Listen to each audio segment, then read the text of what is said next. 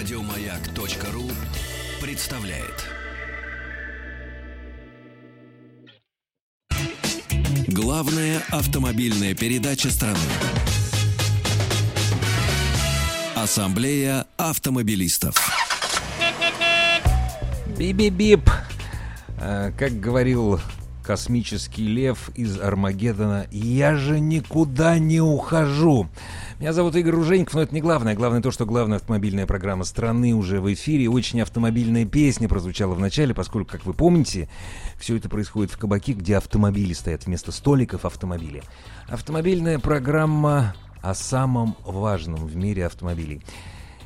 Дежурные и действительно, вот теперь уж точно главные дежурные по ассамблее Олег и Андрей Осиповы. Привет, друзья! Добрый вечерок. Мир вам всем! Мир вам! Да. Ну, если продолжать тему, опять же, Pulp Fiction, да, вот этого криминального чтива, ну, мир вам. Там Да-да-да. Много было это обыграно, собственно говоря. И машинки были И классные. машины там были Ой, чертовски то красивые, слово. конечно. Да, вот. А сегодня, если вы не возражаете, а, мы хотели бы коротенько в начале обозреть то, э, как готовят водителей, не больше, не меньше. Вот э, автошколы России, ну не все, конечно, но многие, которые объединены в разные ассоциации, их оказывается немало в нашей стране. Так вот, эти автошколы раскритиковали проект нового регламента сдачи экзаменов на водительские удостоверения и направили в МВД соответствующие замечания. Чем Тут аргументируют? проч- Вот тут я прочитал этот заголовок э, Так. непосредственно и подумал, ну наконец-то, наконец-то автошколы озаботились тем, чтобы выпускать не полуфабрикаты, которые не готовы к езде не только в городах, но и вообще везде, а настоящих водителей, подготовленных, которые могут справляться с автомобилем в разных ситуациях, ездить и в светлое, и в темное время суток.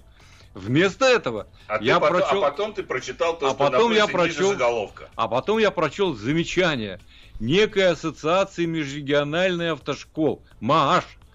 И вот как вы думаете, дорогие друзья, вот смотрите, при движении задним ходом непонятно МААШу, как определить поворот 90 градусов, Ну, там... чем измерить угол. Нет, эта цитата П- достойна. Это же не средняя школа, это в средней школе понятно, а в, в ассоциации межрегиональной Тут- непонятно. Тут надо процитировать. Тут это... Как экзаменатор проконтролирует выполнение маневра, постановка транспортного средства на место стоянки при движении задним ходом с поворотом на 90 градусов? Как и чем измерять этот угол? Или развод в ограниченном пространстве при движении задним ходом? Какое пространство является ограниченным, задается вопрос. И чем оно ограничено? Межрегиональная ассоциация автошкол. Ну и Татарстан не отстает, между прочим. О. Федерация автошкол Татарстана тоже заметила нестыковки. Они отметили, что в упражнении остановка и начало движения на подъеме и на спуске не указана величина отката. Тогда как сейчас для Не, ну контроля- здесь, это- подожди, ну а здесь что? Здесь все понятно. Вот, Ну мы в кажется, России с живем. откатами Здесь даже по-татарски величина отката непонятно. точно. 30 сантиметров раньше было. Да, раньше- А, теперь, а теперь они требуют определить окончательно, сколько же это сантиметров. 30 Это в сантиметровый Откат определяется в процентах, друзья. В процентах откат. А вот там не А понимаю. там, там в сантиметрах. Короче говоря, вот эти все замечания и все остальные, всех разных там ассоциаций, они примерно такие же. Зур концерт Лар. Я задал себе вопрос. И Андрею задал, он тоже мне не ответил, кстати сказать. Не ответил. Может быть, вот Игорь знает. Да. Вот это каким образом скажется на уровне подготовки водителей? Вот как, какое-то отношение это имеет вообще к тому, что мы обеспечиваем безопасность дорожного движения, в том Да нет, числе разумеется. готовя классных автомобилистов. Да нет, конечно, ни в Татарстане, ни в других регионах э, под крылом, э, которые находятся под крылом, как межрегиональная ассоциация автошкол, разумеется, не скажется. Но это, ну, это, ну, это смешно. У меня такое ощущение, что те, кто э, разрабатывал новые, новые требования приема экзаменов, они позвонили своим друзьям, с которыми они общаются уже долгие годы, и многие из них бывшие сотрудники, наверное, ГИБДД. Наверное, я не знаю, хотя вот у меня есть ну, у меня есть знакомые, которые не являются бывшими. Ну, тем не менее, позвони. Слушай, ты там для Близира что-нибудь черкани нам, ну так, чтоб не вот, сильно. Вот, вот, вот, вот, вот, видимость. Вот, вот так вот видимость. да. Создать Да, видимость. да, да. Это на самом деле это все мелочные, никчемные придирки к МВД в данном случае. Я так думаю, что МВД с этими придирками справится. Да вы, Разберется. Василий, сейчас заняли, я смотрю, э, так сказать, классическую государственную позицию. Вот и хорошо. Вот какая есть так- такая позиция. А давайте Потому что поставим. Значит, случае, конечно, значит как, там, там 30 дым сантиметров было. без огня. 30 сантиметров. 30 сантиметров отката было. Да. 30, Всё. да? Значит, одни... Нет, кто-то будет предлагать 30, э, значит, соберется межведомственная комиссия, причем не только из ГИБДД, там ГИБДД пригласит НАМИ, еще кого-нибудь, обязательно московских цодышников, и Всяких постановит, что персонажей. 9,5 сантиметров оптимально. Мгм. Ну да. Возможно, возможно. Однако, на самом деле, дорогие друзья, Игорь, вот мы должны немножко посыпать голову пеплом, поскольку программа Ассамблеи автомобилистов всегда является исключительно интерактивной. И мы предлагаем нашим уважаемым слушателям высказаться э, по э, теме обсуждаемой. Сегодня мы говорим как раз-таки о том, как готовить водитель, но если у вас, дорогие друзья, будут какие-то вопросы, связанные с выбором автомобиля, либо с каким-то техническим аспектом эксплуатации транспортного средства, то, пожалуйста, э, пишите, звоните нам на смски плюс 7 967 103 5533. Ну а телефон нашей студии плюс 7 э, 495, естественно, код Москвы 728 7171. Почему я вот Позволь, таким, позвольте, э, пожалуйста, можно, можно я только вас чуть-чуть подредактирую, Андрей? П- Это вот э, после нашей последней программы, которая была неделю назад. Все-таки Да. эксплуатация не транспортного средства, а автомобиля. Поскольку транспортное средство у нас сейчас любой СИП будет. Мы все-таки про А автомобиль. это еще не про- узаконено, Ну, уважаемый. Ну, вот, а вдруг уже, понимаешь? А вдруг вот постоянно спрашивать про коньки роликовые. Мы про автомобили. Нет, ну мы и про коньки тоже можем. и Тоже про можем, моноколеса, и Да, про да. самокаты. Да, А ты давно последний раз на самокате ездил? Я на самокате. Но это вообще зрелище не- нелицеприятное будет. Хотя я ездил не так давно, кстати. Несколько На месяцев электрическом? На электрическом. Очень О, тяжело он меня в гору поднимал. Совсем ему тяжко было. Ну, Вот под горку ехал быстрее. так вот, э, я бы хотел вот о чем, э, что заметить в этой связи. Значит, э, на самом деле, почему вот это все выглядит такой издевкой над здравым смыслом? Потому что проблема есть, и она весьма и весьма, с моей точки зрения, серьезна. Потому что действительно водителей как следует не готовят. И не готовят их э, по многим причинам. Во-первых, их подготовкой зачем-то занимается не столько ГИБДД, сколько Министерство просвещения.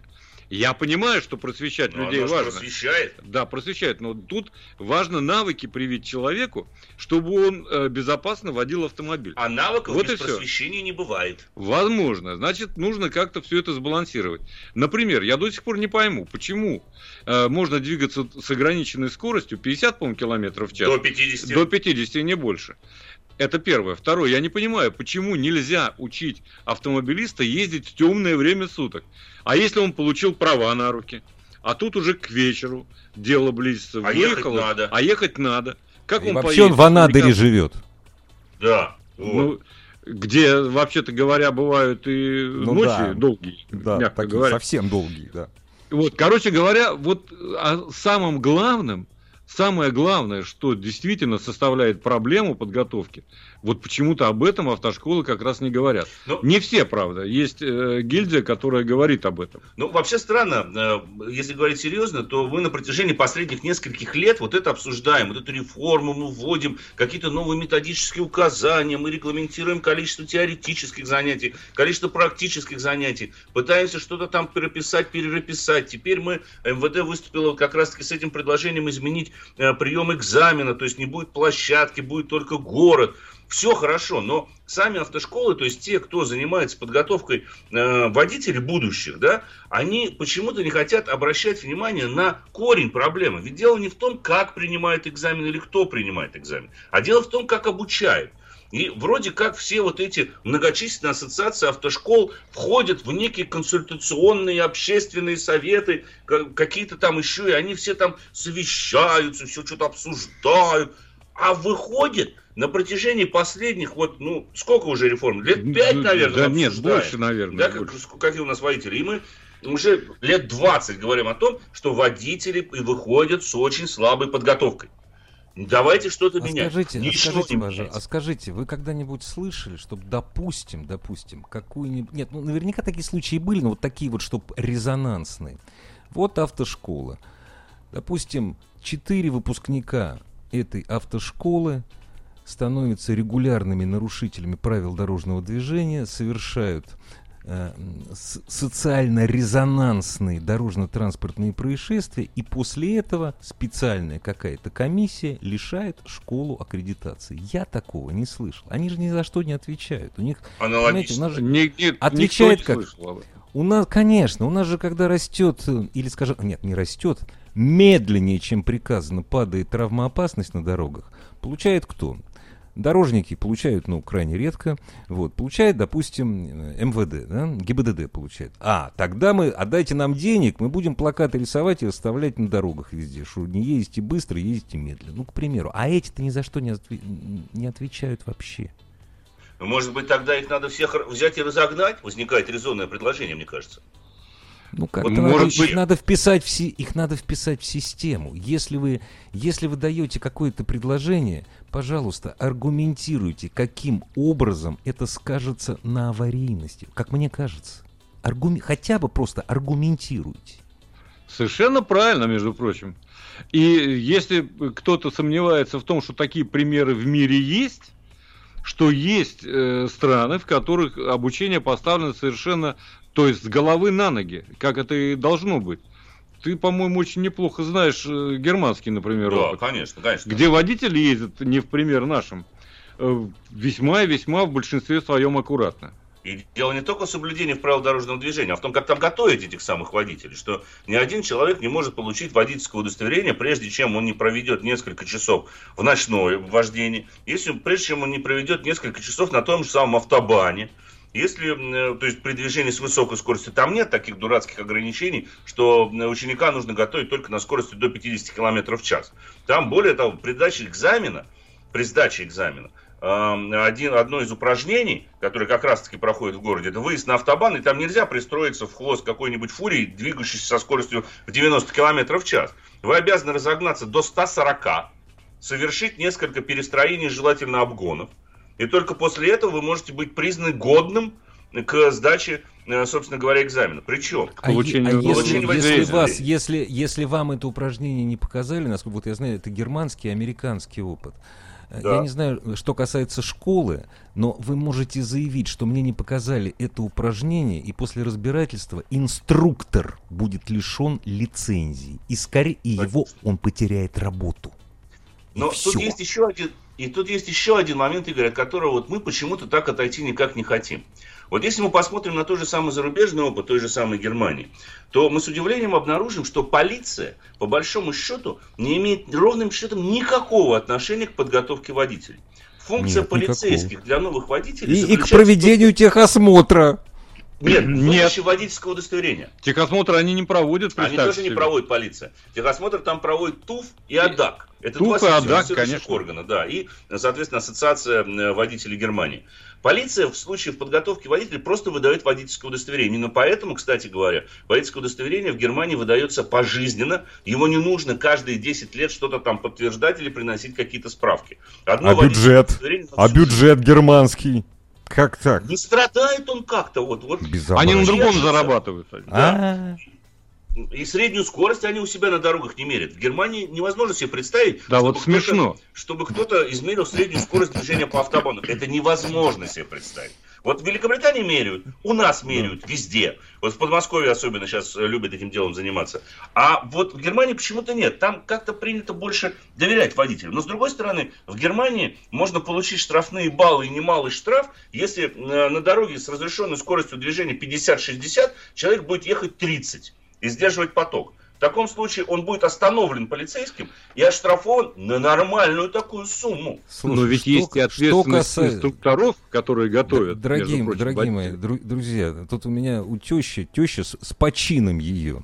Первый штраф э, за пятилетнюю езду за рубежом. И это не Германия, это гораздо более бедная страна. Превышение было на 21 километр в час. Она не заметила знака. На наши Да. деньги примерно э, что-то на наши деньги где-то 3 700. Мгм.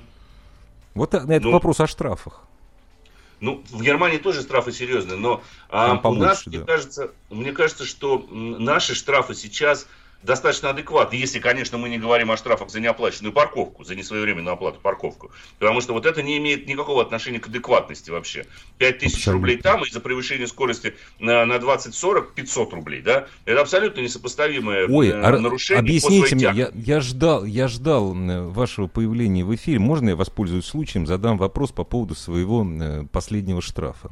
Я Конечно. случайно налетел на, налетел на Новой Риге. Дорогие друзья, 59-й километр, там ремонт дороги, стоит машина с камерой. Знак виден в, последнюю, в последний момент. То есть ты идешь 130, ну, разрешенный, скажем так, 110-130, вот, дальше 60. Вот, у меня написали превышение на 42 километра. То есть я ехал 102 километра в час, не успел скорость сбросить. Но меня почему-то оштрафовали только на 500 рублей. Спасибо им, конечно же. Что это, что это было? Причем штраф пришел недели через... А, через месяц пришел.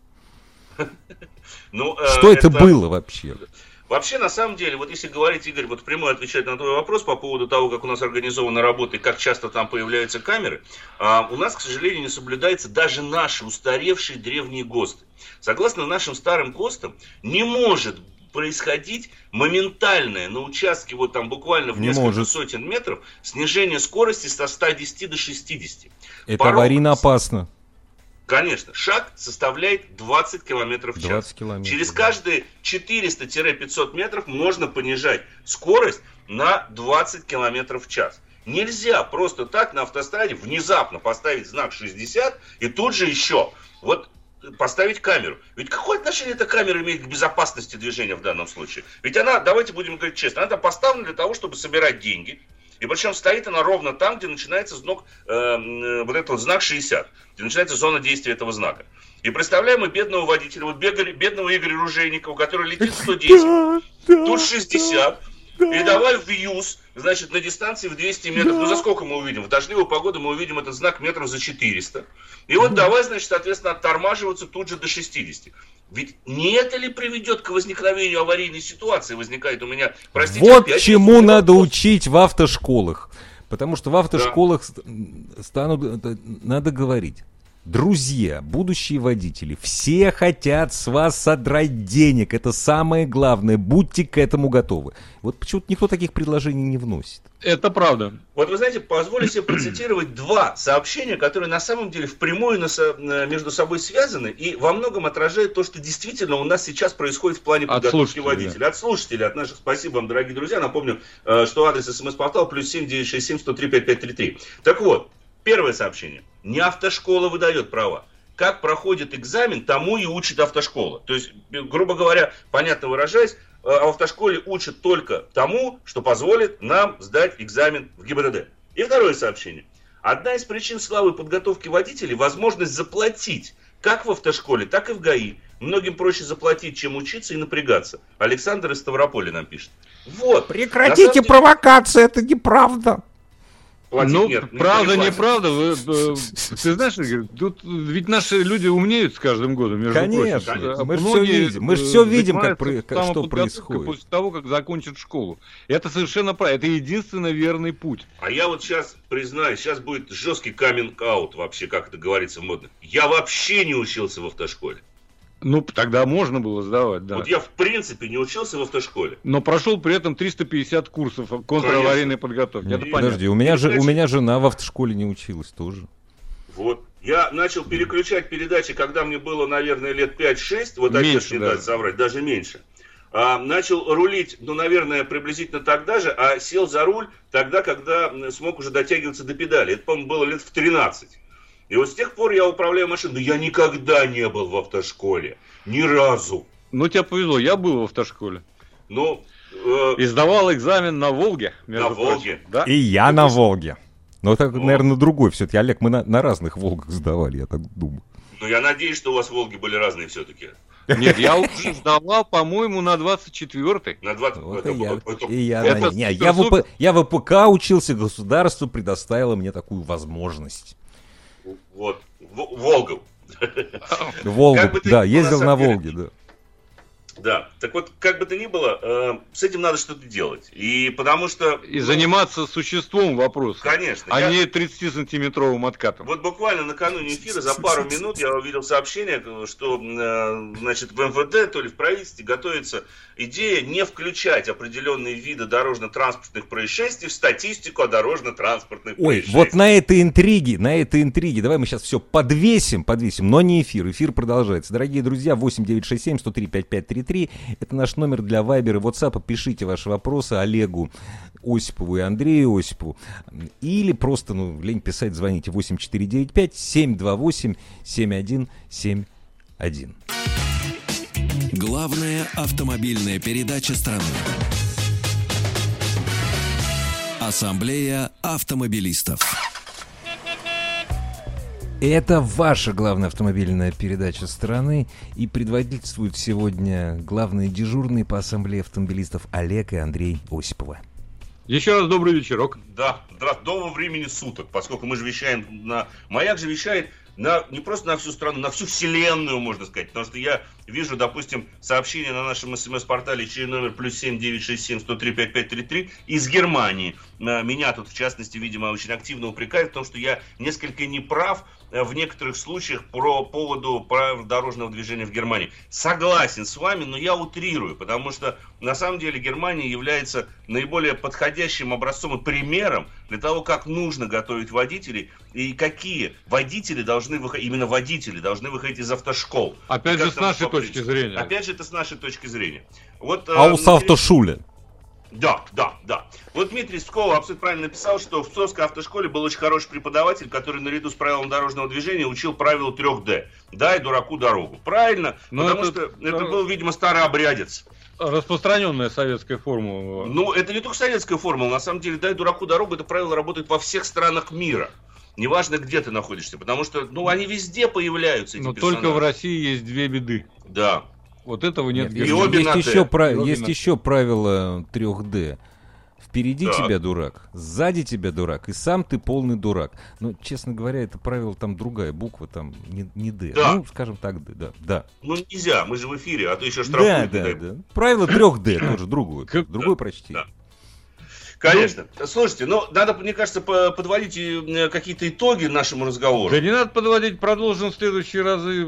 Эта тема бесконечная. Надолго хватит, к сожалению. Да. Она, она не теряет актуальности все эти последние 10 лет, вот, как происходит реформа. Кстати, буквально вот на днях, вот ты мне сейчас напомнил, буквально на днях говорил со своим старым приятелем, ну, знаком с ним уже лет, наверное, 20, не виделись очень давно, и он, значит, сказал, что, он говорит, слушай, а ты не хочешь поговорить о таком понятии, как защитное вождение? Вы же часто поднимаете э, э, тему управления транспортными ну, поговорим автомобилями. Да. И мы обязательно об этом поговорим, потому что э, он один из немногих людей, который получил соответствующий сертификат английского института.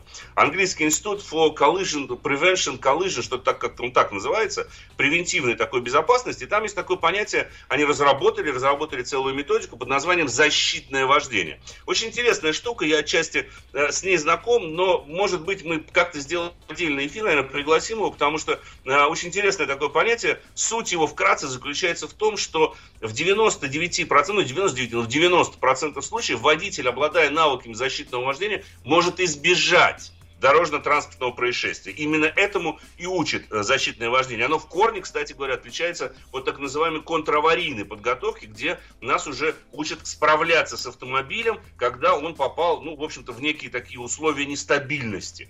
Да? Вот в случае с защитным вождением это больше теоретический, кстати, курс. Там, по-моему, 5 часов теории и 1 час практики идет но, но практика на то, чтобы отработать теорию. А теория там достаточно интересная, куда надо смотреть, как нужно смотреть, э, так сказать, как предвосхищать ситуацию. Ну, не дерзко, смотреть нужно дерзко.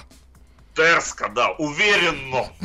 Уверен, потому что э, самое неприятное же, вот когда гаишники после ДТП, если заполняешь, э, собственно говоря, материал, да, там причина дорожно-транспортных происшествий, если они видят слово «внезапно», все. Угу. Значит, да. ты уже виноват. Нет, внезапно Го... можно, неожиданно. Неожиданно нельзя. Неожиданно, вот, неожиданно, да. Внезапно как раз можно. Ну, Вдруг, вдруг. А, а, неожиданно почему нельзя? Потому что ты должен всего ожидать на дороге. Всего. Ситуация меняется 4 раза в секунду. Кирпича Все. летящего 17-этажки. Ну, всякое бывает. Всякое компании Кривой. Да.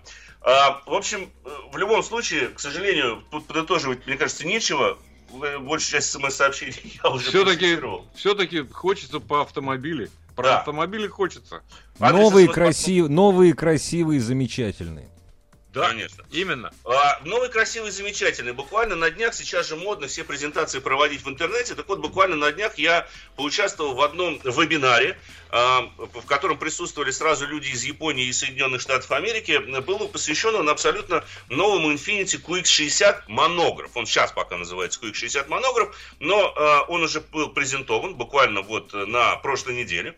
Это новый кроссовер от компании Infiniti. Пока презентовали концепт, но он на 90% показывает то, как будет выглядеть серийный QX60, э, который, в свою очередь, должны показать в 2021 году уже серийную его версию. По-прежнему речь идет о семиместном семейном автомобиле, но я думаю, что нет смысла мне долго распространяться о дизайне, о переливающихся линиях, о логичном продолжении на корме светодиодов с боков, вот эти вот все витиеватые странные выражения, ну, просто предлагаю нашим уважаемым радиослушателям залезть все эти в интернет и посмотреть, как выглядит этот автомобиль. Автомобиль выглядит хорошо и интересен он прежде всего не только тем, что он показывает, как будет выглядеть новый QX60, но он, именно эта модель задает тренд в дизайне Infinity. То есть она показывает то, а, каким обликом будут обладать другие машины э, этой компании, входящие в состав, конечно же, э, концерна Nissan. Технических характеристик пока никаких нет. Могу лишь заметить, что а, выглядит автомобиль очень-очень симпатично. Ну, э, про эффект клавиш фортепиано, который проступает сквозь сложную внутреннюю архитектуру задней оптики, оставляя футуристичный и узнаваемый световой лет в пространстве. Тут Слушай, сразу это, сомель- это сомелье писал. Сейчас Это говорите. писал да. сомелье, точно. Да, но вот всегда, я, конечно, не выдержал в рамках вебинара, задал вопрос, я говорю, слушайте, господа дизайнеры, скажите, пожалуйста, насколько важен будет дизайн, если мы вступаем в эпоху самоуправляемых транспортных средств, которые еще и в основном будут электрифицированы? Ответ меня удивил, потому что, ну, как? Э, Мое мнение, с одной стороны, заключается в том, что если все мы будем пассажирами, то по большому счету наплевать, как выглядит машина снаружи. Это чего это? Главное, как она выглядит внутри, потому что в конечном итоге мы придем в некой такой Это как, это, как смартф- это как смартфон. С Конечно. трех метров ты не отличишь один от другого. Конечно. Вот здесь то же самое, потому что по большому счету внешность автомобиля будет во многом продиктована его аэродинамикой, эффективностью прежде всего, поскольку, ну, управлять им не надо, да, но они меня поразили сказать, что нет, как раз-таки, вот на их взгляд, на взгляд дизайнеров Infinity, что именно в эпохе а, вот этих самоуправляемых автомобилей, пусть даже мы все станем пассажирами, это вовсе не означает, что человек не захочет подчеркнуть свой вкус и стиль за счет оригинального внешнего облика автомобиля, который он приобретает. А, Это, наоборот, станет, по их мнению, куда более актуальным, потому что желание человека выделиться никуда не денется. А, И, естественно, останутся машины, будет градация по классам, потому что будет самоуправляемая кубышка и будет самоуправляемый какой-нибудь там, я не знаю, что-то типа Майбаха или Роллс-Ройса. Да, а, мастерство, а мастерством управления ты уже не выделишься никак. Нет. По рядам Слушай, гулять ты уже не сможешь. Ну, А главное, главное, автошколы будут не нужны, я так понимаю, да? Вот, а зачем тогда вообще это готовить? Не, не знаю. Нажал на кнопочку, Сначала поехал. оно тебя повезет, А желательно еще и чтобы полетел. Я думаю, к этому все идет. К тому, что летать будем. Конечно. Нет, я не думаю, что... Я- нет, вот я, кстати, не думаю, что то, что показал Земекис в своем фильме «Назад в будущее», есть на самом деле будущее автомобильное э, передвижение. Я Потому совершенно что в этом уверен. в- я думаю, что летать вот на небольших высотах, и тем более стоять в пробке на высоте мы не будем. Скорее всего, если даже и будем мы летать, э, то э, управлять этими автомобилями будут не люди. Скорее всего, им будут управлять компьютеры, которые будут подсоединены к единой, собственно говоря, компьютерной сети. Ну вот видишь, а в пятом элементе другое показано. В пятом элементе тоже, да, согласен с тобой, Но, однако, если ты позволишь, спустимся на землю и прокатимся на Ягуаре и Пейс. Но сначала напомним координаты... тоже мне на землю. Да. Но сначала все-таки напомню координаты прямого эфира, чтобы наши уважаемые радиослушатели могли э, спрашивать нас или просто даже позвонить в студию. Э, Вайбер, WhatsApp, плюс 7 967 103 5533, ну а телефон нашей студии 728 7171, код Москвы 495. И я сожалею, что мы не можем произнести это в унисон с Игорем. Да, я тоже сейчас об этом подумал. Но мы к этому, мы к этому придем. Мы, Мы вернемся. Мы должны пореп- порепетитируем. Порепетитируем? Да. Хорошо. Ягуар и Пейс, между прочим, непростой Air Dynamic S. То есть Под капотом у него уникальный красный. новый, красный безусловно, Красный.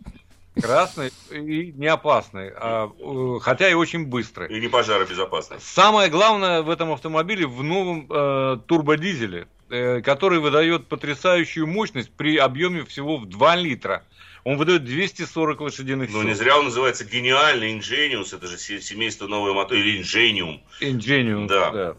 А, ну так вот, и мало того, 240 э, лошадиных сил и еще 500 ньютон-метров крутящего момента. И это с двух литров дизельного объема. Это с двух литров. Дизель прежде столько не выдавал. Может быть и есть какие-то, может какие-то я не помню. 120 навскидку. лошадей с литра Но 120 для дизеля нет. 120 с литра на дизеле это очень и очень хорошо. Это хороший показатель. Короче говоря, этот автомобиль весьма симпатичный, при том дизайнер, вот с чем в порядке у Ягуара, так это с дизайном, между прочим.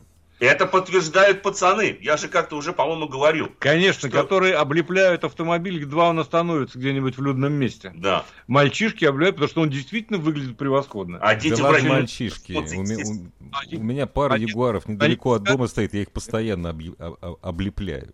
Очень Конечно, красиво. конечно. Ну, красивая действительно Вот, машина. красивая машина, на самом деле. О недостатках я тоже скажу. Обязательно. Но, значит, что этот двигатель дает? Он катапультирует этот автомобиль за 7,4 до сотни. Ну, прям уж катапультирует да, за да. 7,4. Ну, все-таки, да, ну, 7,4. Это несерьезно. Ну, это большой автомобиль, надо сказать. Да он и весит немало, собственно Это, это говоря. правда. Конечно, так вот, и тонны. максимальная скорость 224 км в час позволяет набрать. При этом автомобиль, конечно, заточен на спортивную езду. И в этом есть как плюсы, так и какие-то вот минусы я отметил. При- Но только при при ступеней в коробке стало много. Вот, вот. Девятиступенчатая автоматическая трансмиссия. И у меня такое ощущение, что это не просто трансмиссия, а трансмиссия с двумя сцеплениями. Во всяком случае, так она себя ведет. Что, э, да, и на спортивную почему он настроен, помимо всего прочего, достаточно э, жесткие подвески, относительно жесткие, хотя комфорт в салоне обеспечивается. Салон, конечно, тут отдельная песня, потому что ну, к ягуаровскому салону прицепиться трудно. Единственное, к чему В можно каком там смысле к ягуаровскому салону прицепиться трудно? трудно в том, Я, что я вы прошу прощения, вы не оговорились, Олег? Мне послышалось прицениться трудно. Шутка. нет, нет, прицепиться. Так. А, п- э, вот в этом отношении там, конечно, все продумано. Это до- звучит, как до ты все время елозишь, понимаешь? Э, Да, п- помимо этого, спортивность это не только спортивный профиль сидения и так далее, возможность регулировки поясничного подпора и так далее. А это еще и, допустим, количество оборотов рулевого колеса от упора до упора 2,3 всего. Э, для кроссовера. Для хорошо. кроссовера это достаточно острое рулевое управление. Теперь, что касается девятиступенчатой автоматической коробки передач. Я э, понял так, что э, она настроена, конечно, тоже на спортивное вождение, но при этом на низких скоростях, когда вы сбрасываете скорость, когда вы отпускаете педаль акселератора, ощущаются толчки. Да ладно. Да, ощущаются толчки, как это ни странно. Я раньше грешил, что, может быть, это перегревается коробка в пробках. Нет. Ничего подобного. Она подтормаживает. Она подтормаживает, причем достаточно ощутимо. То есть настроено, это вопрос программы. Конечно. Мне, мне это не совсем нравится, я считаю, что она должна действовать мягче, ну, для большинства людей.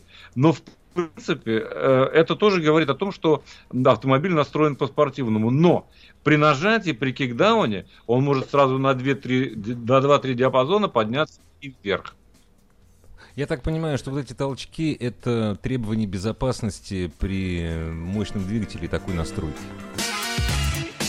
Главная автомобильная передача страны. Ассамблея автомобилистов. Продолжаем. Шибко или не торопясь ехать. Олег, Андрей. Да, значит, э, если позволите, я договорю быстренько еще две вещи про e-Pace с этим самым чудо-двигателем, турбодизелем. А Так вот, э, расход топлива по паспорту 6,2 в смешанном цикле у меня реальный сейчас около 8 по Москве. По, по городу. Но по, по, ну, в смешанном цикле все-таки, потому что я по МКАДу много езжу. А, в общем, где-то получается э, около 8, 7,6, вот так примерно. Мгм. Но тоже это нормально для наших условий, для городских. Это, конечно, весьма и весьма скромный э, единственное э, расход. Единственное, к чему может быть претензия, что может не понравиться, это не особенно великий багажник. Ну, я называю его на три чемодана. а, и то боком.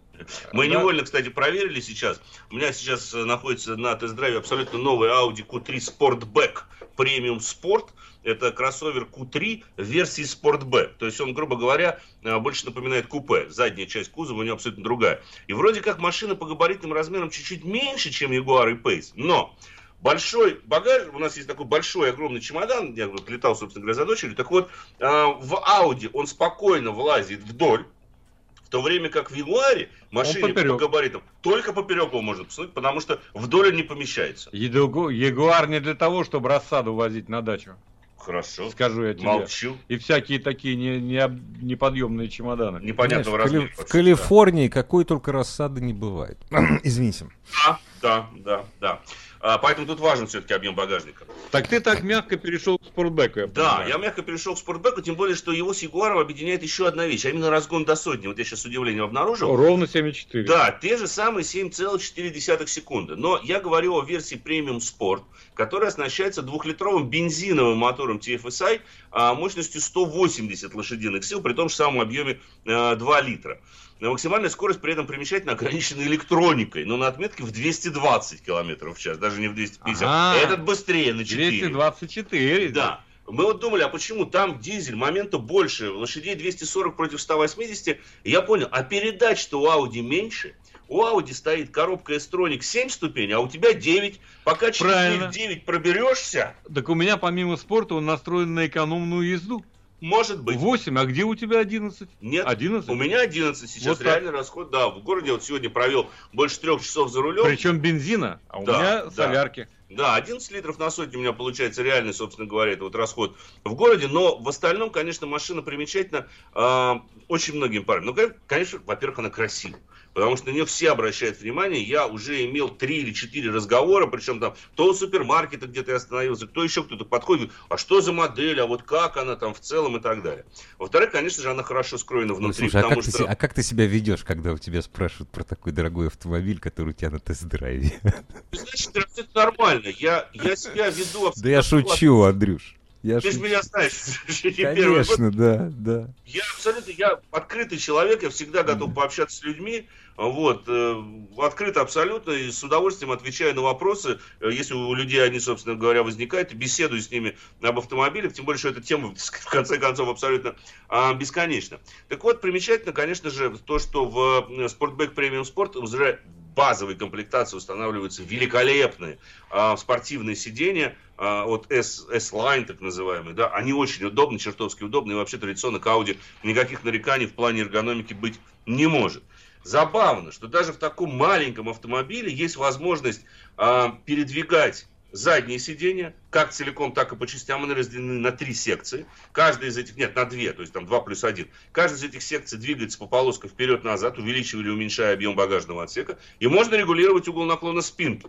С учетом того, что мы говорим, опять же, машине очень компактной, да, ну, Q3 это машина чуть больше гольф-класса. Такая вот она. Ну, скажи честно, Тигуан, в общем, по, ну, фактически по да, во многом по, по габаритам это и есть Тигуан. Но тест э, этого автомобиля с этой машины, мы, кстати, начинаем целую серию программ, а, посвященных Audi, потому что а, в этом году, как известно, фирменной системе Quattro исполняется 40 лет. И мы решили по новинкам Audi пробежаться не только потому, что, ну, как бы интереснее сами машины, но и изучить разные системы полного привода. Потому что, как известно, у Quattro сейчас это фактически 4 различных системы полного привода.